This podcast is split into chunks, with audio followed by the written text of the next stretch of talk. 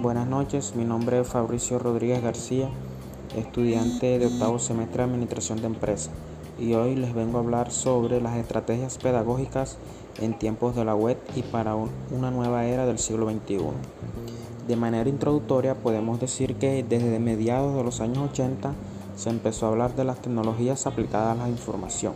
adoptando diferentes definiciones durante décadas, siendo en el siglo XXI cuando se empieza a reconocer por algunos autores e instituciones el, el papel fundamental de las TIC. La mayoría de las definiciones usadas asocian un componente tecnológico y su impacto en la gestión de la información. Se entiende entonces que las TIC son las herramientas tecnológicas digitales que facilitan la comunicación y la información con potencial para mejorar la sociedad y sus desarrollos pueden tener fines económicos.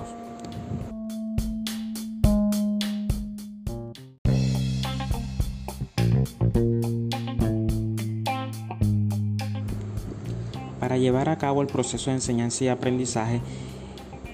es correcto tener en cuenta y contar con diversidad de herramientas que permitan interactuar ya sea con alumnos, para fomentar su participación, motivación e interés por el tema tratado, con la finalidad de transmitir el conocimiento que posee de una manera significativa.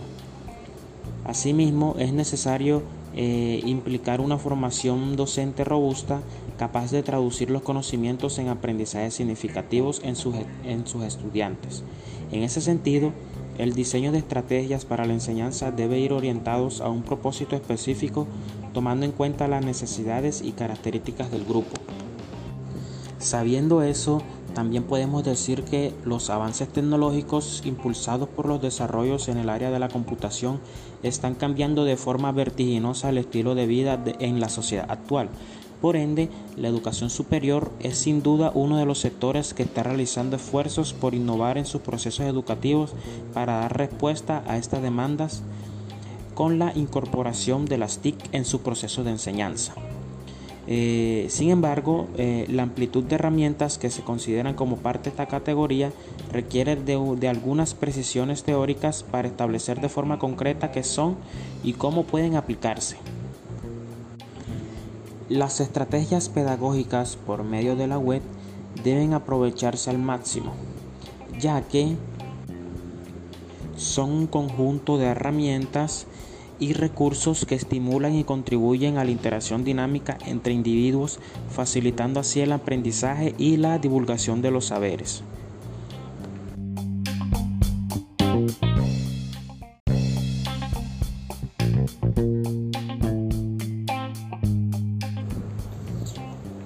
Ya para concluir, eh, la necesidad de cambio de metodología tradicional a una más activa es innegable, en la que el alumno sea más activo en su participación y responsable de su propio aprendizaje, lo cual con la implementación de las nuevas tecnologías de interacción y comunicación en el aula se hace más fácil de alcanzar con la dinámica que proponga el docente. El reto frente a este escenario involucra el esfuerzo y compromiso de docente, institución y alumno, en donde cada uno desde su posición aporte de manera integral al proceso de enseñanza y aprendizaje.